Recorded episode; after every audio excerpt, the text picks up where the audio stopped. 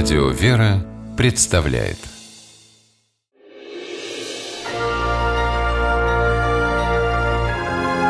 Герои моего времени Священник Андрей Мнацаганов из Ростова-на-Дону давно работает с заключенными. Он возглавляет отдел по тюремному служению Ростовской-на-Дону епархии Русской Православной Церкви. В колониях отец Андрей видел всякое, но история на мосту, героем которой стал священник, оказалась в своем роде уникальной.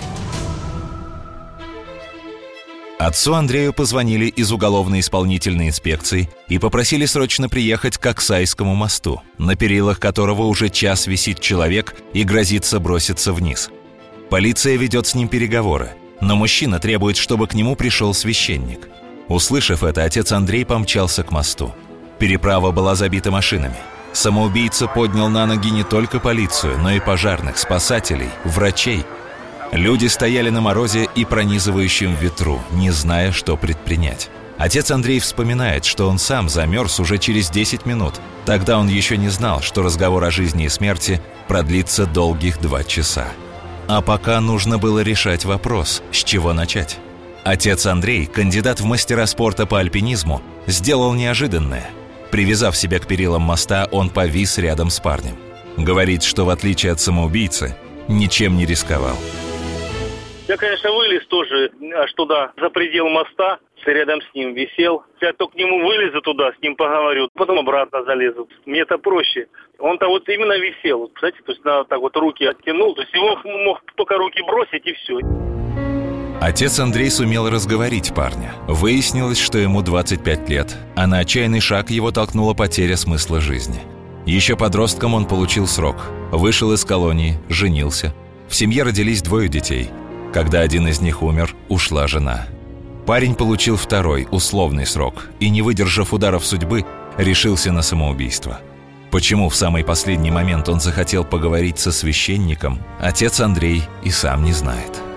По всей видимости, вот он вспомнил о том, что есть еще некая сила, которая все-таки сможет ему помочь. Скорее всего, душа его попросила.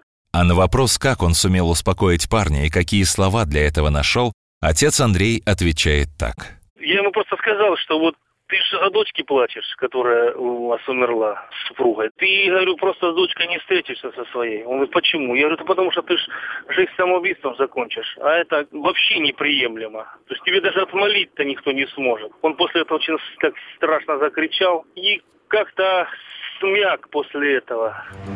Больше всего в те минуты отец Андрей боялся перегнуть палку. Тем не менее, молодой человек услышал о себе жестокую правду. Для этого священнику даже пришлось перейти на сленг и объяснить самоубийце, что никакой он не блатной, что по понятиям так никто не живет и показной суицид нигде не приветствуется. Говорить такое человеку, готовому перейти хрупкую грань между жизнью и смертью, отцу Андрею было страшно какой-то момент даже сердце защемило, потому что я почувствовал, что человек сейчас вот он отпустит руки и упадет, а падать там было не в воду, а. Ну, в общем, не остался он жив. И тут на отца Андрея нашло вдохновение. Вися на огромной высоте, он стал читать молитвы.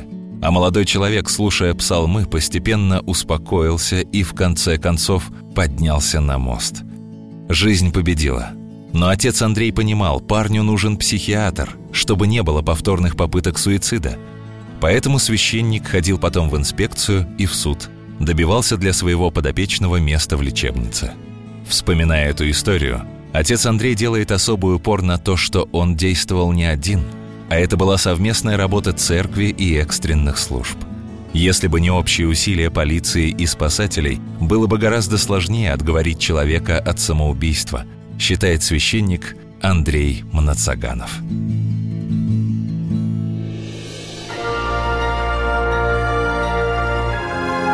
Герои моего времени.